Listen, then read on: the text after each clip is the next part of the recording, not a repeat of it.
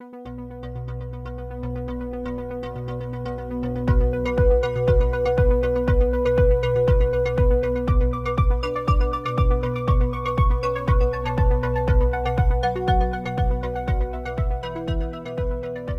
bienvenidos a Escuchai, podcast sobre inteligencia artificial.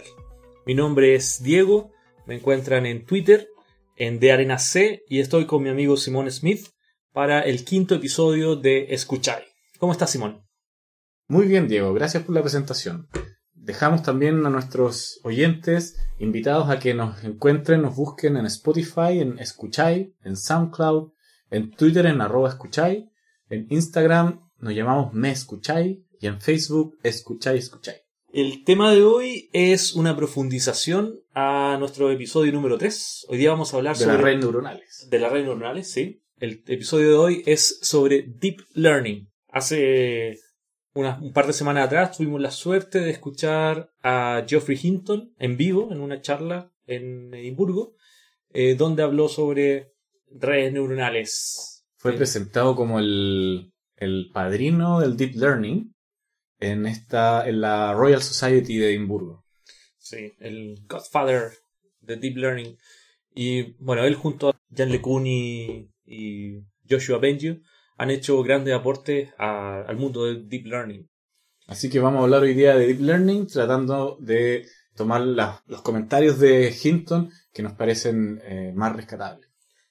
Bueno, Simón, ¿qué nos puedes contar sobre Deep Learning? ¿Cuáles, ¿Cuáles han sido los grandes aportes de Deep Learning en el último tiempo?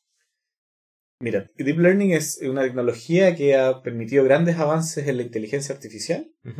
Uno de los ejemplos que, que te, podemos, te puedo dar es la clasificación, donde se han logrado niveles de performance de la clasificación sobrehumano. Quiere decir que estos sistemas logran clasificar mejor que un ser humano. Un ejemplo de esto es si tienes una imagen y que me digas si en esta imagen hay o no un gato. Que ya también lo habíamos usado en nuestro ejemplo de la red neuronal. El famoso gato de escuchar. Ahora, Deep Learning, la gracia que tuvo es que es, que es un set de técnicas de dentro de Machine Learning que en, en el 2012 rompió el challenge de ImageNet, donde logró reducir el, el porcentaje de error de forma significativa. Para los que no conocen, ImageNet es un conjunto de datos, es un challenge que, es, que eh, tiene un conjunto de imágenes. Entonces los que participan tienen que reconocer en estas eh, imágenes eh, mil categorías distintas. Ahora, este suceso que tuvo, esto, este éxito que le fue también a, a Deep Learning, fue de la mano de justamente Geoffrey Hinton, de uno de sus estudiantes, eh, Alex Krzyzewski, Hay una anécdota ahí, porque que la contó la semana pasada. la contó Hinton. Básicamente, Alex, que creó la red AlexNet y que bajó el, el error de 26% en el que estaba el status quo en 2012 a un 15% solamente. Eh, la anécdota cuenta que Hinton le ofreció un mes adicional para entregar su tesis por cada punto de error que Alex bajaba en el, en el resultado de, de la imagen. ¿Cuánto hubiera dado yo por un par de meses extra para escribir mi tesis? eh? Sí. Mira, otro de los resultados eh, impactantes que ha tenido Deep Learning es una herramienta que creó OpenAI que es capaz de generar texto basado en un, en un par de oraciones que, uno, que un ser humano le da como input a esta máquina y esta logra generar texto bastante coherente. Hay un ejemplo tomado de, esto, de, estos resultados que es increíble, es buenísimo. Lo, es, es bastante largo, no lo vamos a leer entero, pero mira, este, esto es lo que se le da como entrada a este sistema. Como un texto, se le entrega esto. En un hallazgo impactante, el científico descubrió una manada de unicornios que viven en un valle remoto, previamente inexplorado en la cordillera de los Andes. Aún más sorprendente para los investigadores fue el hecho de que los unicornios hablaban en inglés perfecto. Y Eso lo- se entregó como dato de entrada a la red neuronal. Y lo que responde ¿Qué es lo que respondió la, la red la neuronal? red neuronal llamada GP eh, P2 dice, el científico nombró a la población después de su distintivo cuerno, el unicornio de Oviedo. Estos unicornios blancos plateados de cuatro cuernos eran previamente desconocidos para la ciencia. Ahora, después de casi dos siglos, el misterio de lo que provocó este extraño fenómeno finalmente se resuelve. Y continúa así la noticia, y esto es realmente un éxito para la generación de texto. Este texto puede ser bastante estúpido, no tener mucho sentido para nosotros, pero es coherente eh, dentro del mismo texto y logra mantener esta coherencia por varios párrafos. De Claro. hecho, Luke, les sugiero que lo busquen en internet y pueden ver largos párrafos donde, donde esta, este texto fue generado. Sí, hay más ejemplos y bueno, fue entrenado con más de 40 teras de texto tomado de la de internet y algo interesante es que OpenAI no publicó el modelo final con el que entrenaron el Sí, están jugando un poco a ser los moralistas de la inteligencia artificial, lo cual tiene detractores y, y gente que lo apoya. Sí. Publicaron un modelo más básico y el paper técnico de cómo lo hicieron, pero no el, mo- el modelo final que en el fondo puede generar noticias falsas fácilmente. Otro de los ejemplos que nos ha permitido desarrollar la- el Deep Learning es, por ejemplo, un sistema autónomo que aprende a jugar Atari desde una imagen. El dato de entrada es una imagen de este videojuego y el sistema aprende sin ninguna otra información más que decirle que tiene que maximizar el, el puntaje. Aprende a jugar estos juegos a niveles comparables con el ser humano. Y antes de tener Deep Learning era imposible tener un dato de entrada que tuviera tantas dimensiones. En este caso, una imagen de, de unos, no sé, 30 por 30 píxeles o algo por así, por, por ese tamaño. Ujú. Antes los, los sistemas de Reinforcement Learning tenían 3, 4, 5 eh, dimensiones de entrada. Ahora estamos hablando de Deep Reinforcement Learning, que es Reinforcement Learning con técnicas de Deep Learning. Ahora, Simón, para nuestros auditores, ¿qué es o cómo podemos definir Deep Learning en comparación con redes neuronales y por qué ahora son más populares que aparecieron? Siguiendo la definición de Jürgen Schmidt-Huber, uno de nuestros científicos más polémicos en nuestra área de inteligencia artificial, Por sus comentarios, más que por su investigación. No, su investigación es eh, extraordinaria. Sí. Sus comentarios son eh, poco políticamente correctos. Exactamente. Y él define al Deep Learning como Machine Learning hecho con redes neuronales, donde estas redes tienen cuatro o más capas ocultas.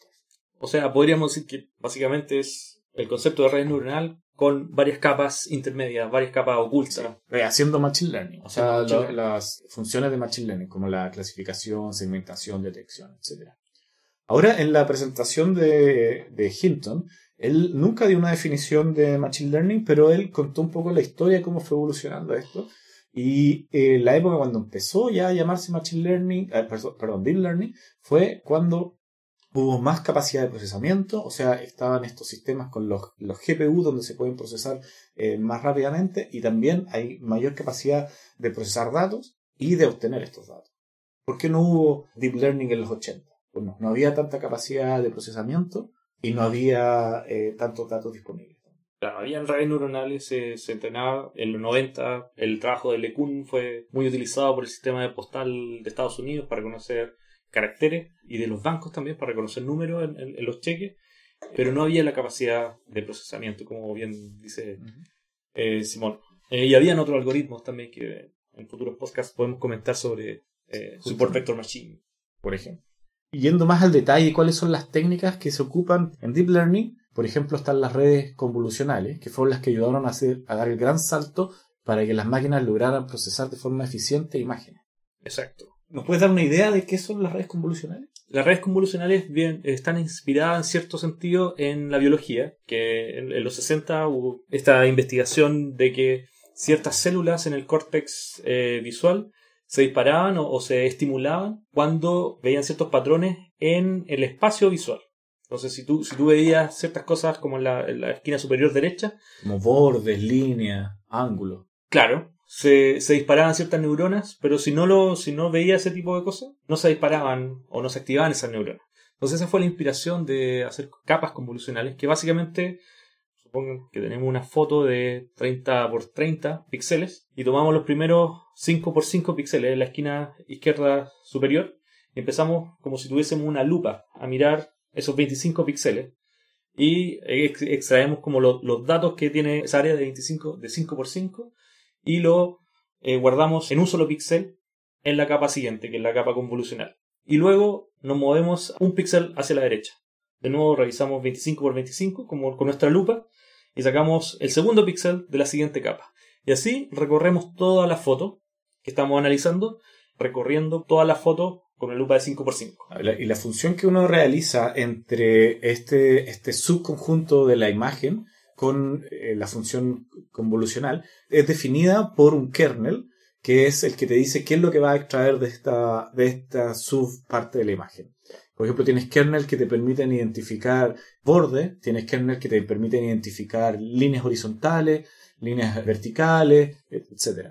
La gracia de la red convolucional, en, conjunto, hace una lista de eh, capas convolucionales una detrás de la otra, donde cada vez que se va teniendo más profundidad, se pueden ir encontrando características de la imagen más compleja. En la primera capa generalmente se encuentran, como lo que habíamos comentado, líneas horizontales, verticales, en diagonal. Y después tú vas entrando y vas encontrando, vas pudiendo identificar ahora círculos, quizás cuadrados dentro de la imagen, y así hasta llegar casi hasta el final, donde puedes encontrar cosas como un ojo, una nariz, una rueda.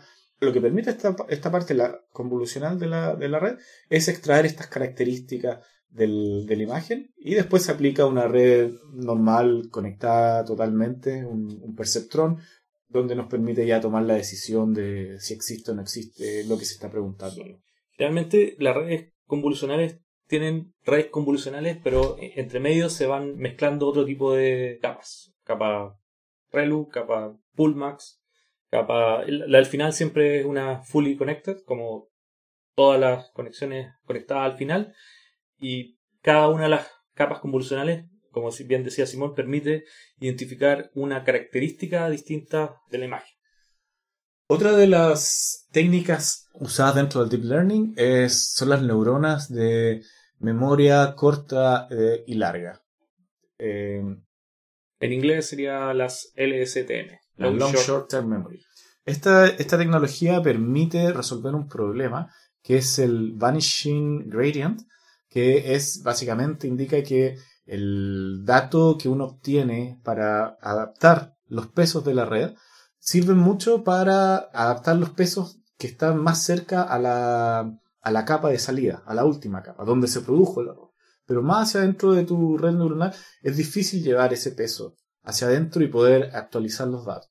Entonces, estas, esta, este tipo de neurona tiene una memoria donde se acuerdan de qué pasó en los pasos anteriores y eso le permite ahora comparar en qué es lo que estamos cambiando, qué es el resultado que estamos teniendo, hacia dónde me está diciendo que la última capa se está moviendo, con respecto yo, que soy una neurona que está más adentro dentro, dentro del sistema, y me puedo acordar cuáles son los otros tipos de, de cuáles fueron los otros datos que procesé antes. Este tipo de arquitectura funciona muy bien para datos secuenciales.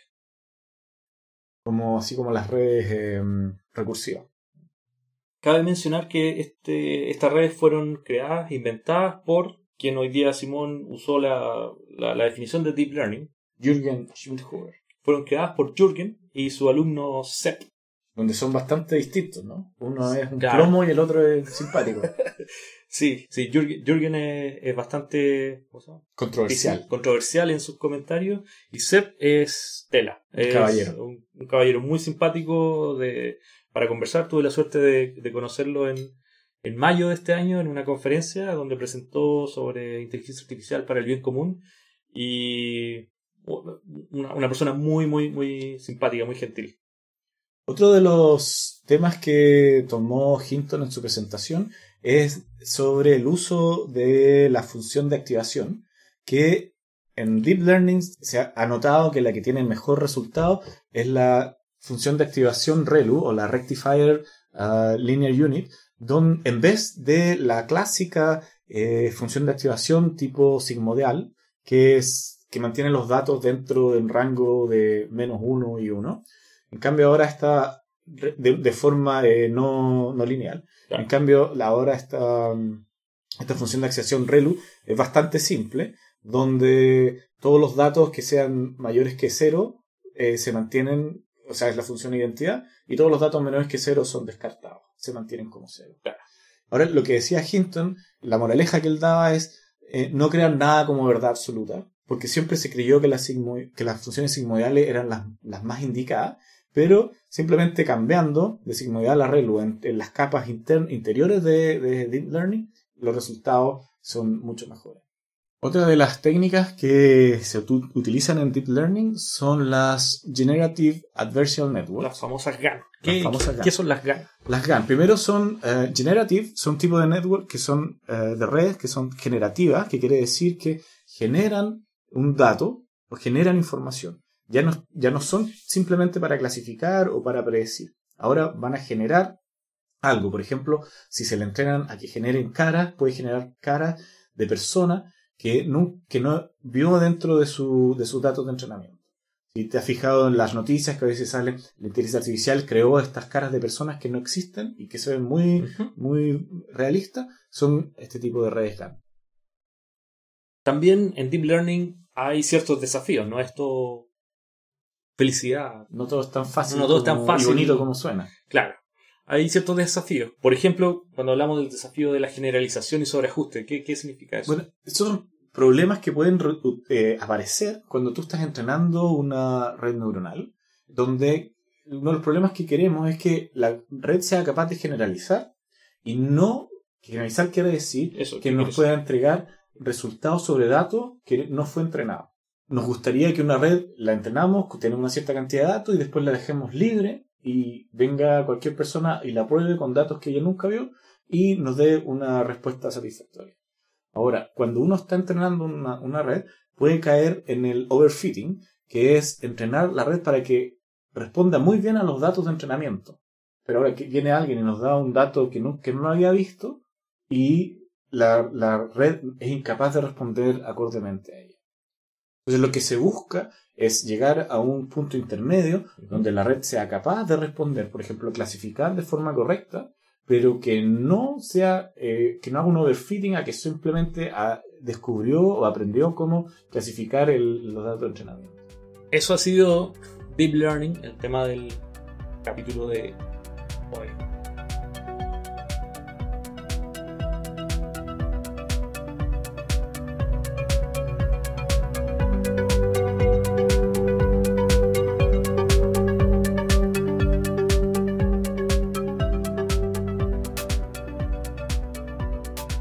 Esta semana tenemos la noticia de Alan Turing va a ser el rostro del nuevo billete de 50 pounds, 50 libras en el Reino Unido.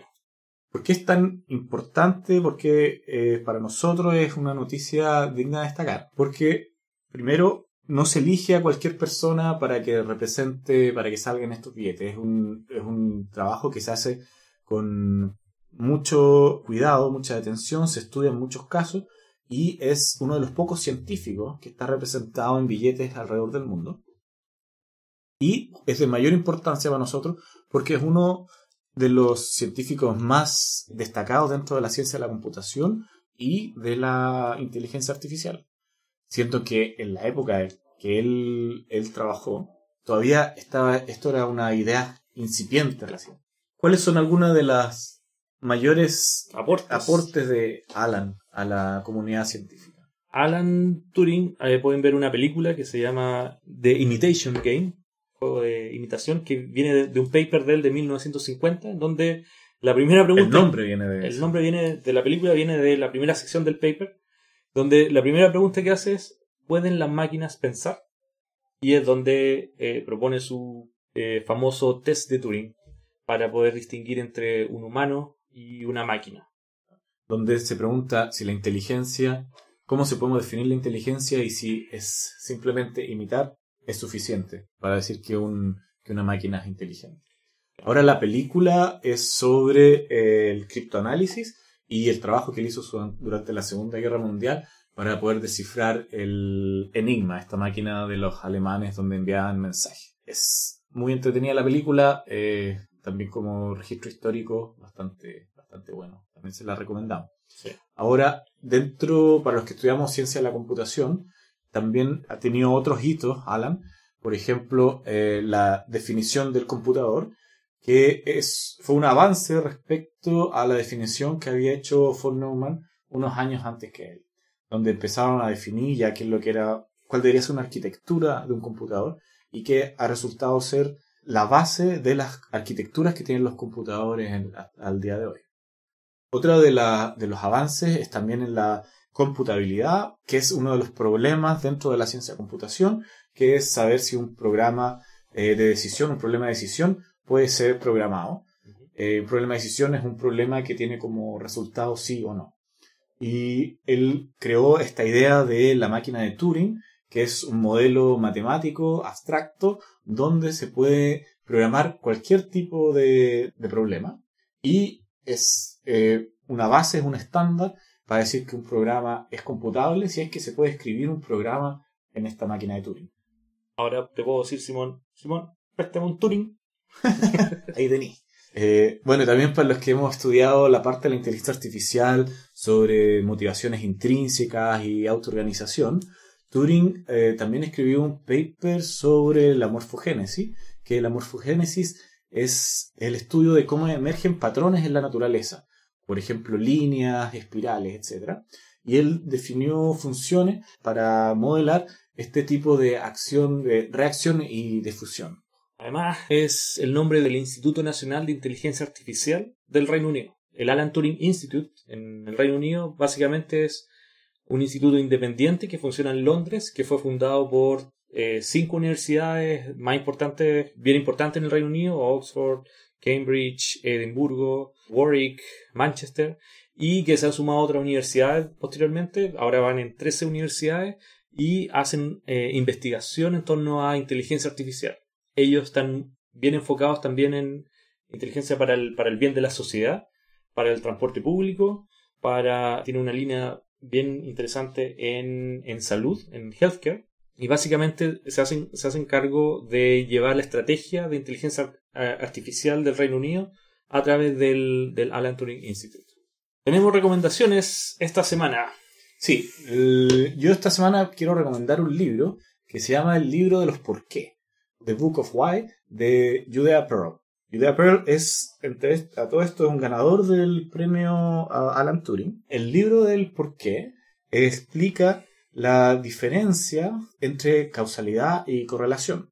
Este es uno de los problemas que ha estado sin atención en las últimas décadas, o digámoslo de otra forma, ha empezado a tener atención en las últimas décadas porque queremos saber por qué estas, estas máquinas, por ejemplo, estas de Deep Learning, por qué toman una decisión y no toman otra. Y uno de, los, de una de las razones que, que no podemos saberlo es que la base matemática en la cual está, están, está fundada este tipo de aprendizaje es totalmente estadístico, donde se cuentan sucesos, apariciones de los datos, pero no, una, no la causa de por qué eh, eh, ocurrió este dato.